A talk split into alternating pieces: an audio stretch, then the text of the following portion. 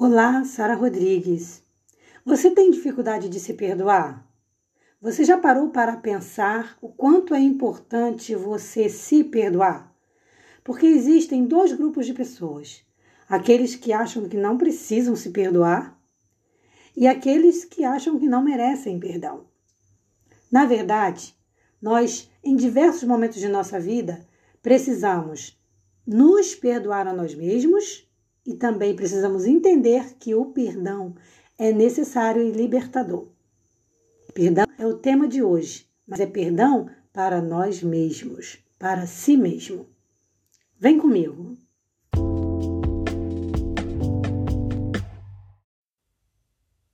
Tem muita gente que acha que não tem necessidade nenhuma de se perdoar. Mas quem acha isso provavelmente deve ser narcisista, porque só o narcisista é que acha que é perfeito o tempo todo. Como seres humanos falhos, é lógico que a gente vai cometer erros. E é importantíssimo a gente perdoar a nós mesmos. Por que, que eu escolhi falar sobre isso hoje? Porque às vezes eu me pego tendo dificuldade de me perdoar. Percebi isso esses dias e aí falei, por não tratar sobre isso no podcast? Eu escolhi um texto bíblico hoje para a gente avaliar, que está em Isaías 43, no versículo 25. O texto diz assim: Eu, eu mesmo, sou o que apago as tuas transgressões por amor de mim, e dos teus pecados não me lembro. Quem está falando isso aqui é o Senhor. E ele está falando isso aqui para mim, para você, assim como falou para o profeta. Por que, que ele falou isso?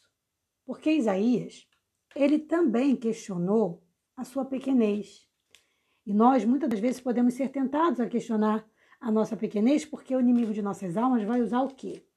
Vai usar as nossas falhas contra nós mesmos. Então é importante, primeiro, você entender grandemente que errar é humano. Ao mesmo tempo, não desejar manter-se no pecado nem no erro e imediatamente entender o perdão e aceitar o perdão e também se perdoar. Por que, que Deus diz que apaga as nossas transgressões, mas vai além? Ele diz que não se lembra. É porque Deus tem memória curta? Claro que não. É porque ele não vai ficar remoendo aquilo. Tem gente que às vezes dentro, dentro de uma relação fala que perdoa o outro, mas toda a oportunidade que tem fica lá relembrando aquela dificuldade do passado. Isso prova que não aconteceu ali um perdão 100%, porque o perdão ele tem que vir acompanhado da libertação. Perdão está ligado à liberdade. Quando a gente perdoa alguém, a gente liberta o outro, mas a gente também se liberta, porque guardar rancor é escravidão. É, não sei se você já ouviu um podcast que eu falei aqui, que a gente, às vezes, mesmo não tendo a oportunidade de estar diante de alguém, a gente tem que simular uma audiência com a pessoa e fazer, liberar ali o perdão, citando o nome da pessoa. Eu já fiz isso várias vezes e funciona muito. Porque mentalmente você se liberta daquela cobrança e, e eu, como eu acredito muito no espiritual, né, você também liberta aquela pessoa e ela pode sentir, no meu ponto de vista, ela pode até sentir esse fluido lá onde ela está. Então, assim, quando Deus fala esse texto para o povo de Israel, o povo de Israel tinha acabado de pecar contra o Senhor. E somente Deus poderia perdoá-los. Quando a gente peca, a gente magoa o coração de Deus. Mas apesar disso e por conta do seu imenso amor, Deus, ele se coloca à disposição e pronto a nos perdoar. Então, para que haja perdão, o que, que tem que haver? Arrependimento. Onde há arrependimento, há perdão. É, divinamente falando, é assim. Então, assim, o peso de carregar uma culpa é muito grande. Esse talvez seja o maior peso que alguém pode carregar. Possa ser que hoje eu esteja falando para alguém que cometeu algum delito, às vezes até já pagou pelo erro que cometeu, mas continua levando o peso da culpa pelo seu pecado. E isso acontece mesmo quando o pecado é público ou não. tem, tem gente que acha que porque um pecado não se tornou público, isso não, não, não se torna um peso para a pessoa. Se a pessoa se arrependeu, isso se torna um peso para ela. Mesmo que ninguém saiba do pecado que ela cometeu, ela vai sofrer por conta daquele pecado. Então, se você se arrependeu, se eu me arrependi, a gente tem que, que aceitar o perdão divino. O pecado, ele, ele nos mancha, ele nos oprime, ele nos machuca. E tem muito cristão andando por aí cansado por conta do passado que, que teve, por conta dos pecados que cometeu. É o peso da condenação ali nas costas dela. Mas por que, que eu estou conversando com você hoje? Porque Deus me pediu para falar para você e até para mim mesma que a gente não tem que carregar esse peso. Não tem. Se você se arrependeu, então Deus te perdoou. A tua preocupação não tem que estar no pecado. A tua preocupação maior tem que estar no arrependimento e em não pecar. Se você se arrependeu do pecado que cometeu e esse arrependimento foi genuíno, então você já alcançou o perdão de Deus. Sabe, não fica se cobrando, não fica se martirizando. Lembra que eu falei das, da autossabotagem? Uma vez eu falei sobre isso. O que é a autossabotagem? É o teu cérebro ficar te cobrando, te cobrando.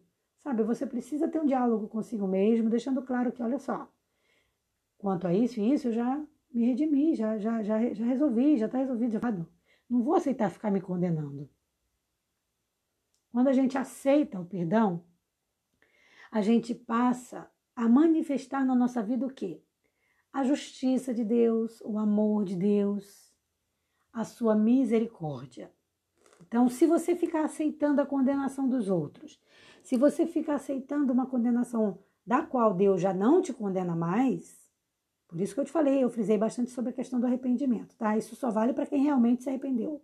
E se você e eu realmente nos arrependemos, a gente não pode deixar com que outros nos condenem. A gente não pode aceitar a condenação de outros. Então, não aceite essas, esses rótulos que as pessoas colocam muitas das vezes sobre nós.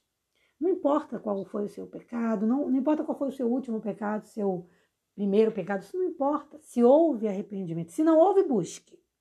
Busque arrependimento em Deus. Agora, se houve arrependimento, então você já se acertou com Deus. Então tá tudo certo. Flui em paz. Não fica se cobrando por aquilo que Deus não te cobra. Não aceite a autossabotagem. Viva em novidade de vida. Essa é a mensagem que eu quero trazer para você e creio que inspirada por Deus.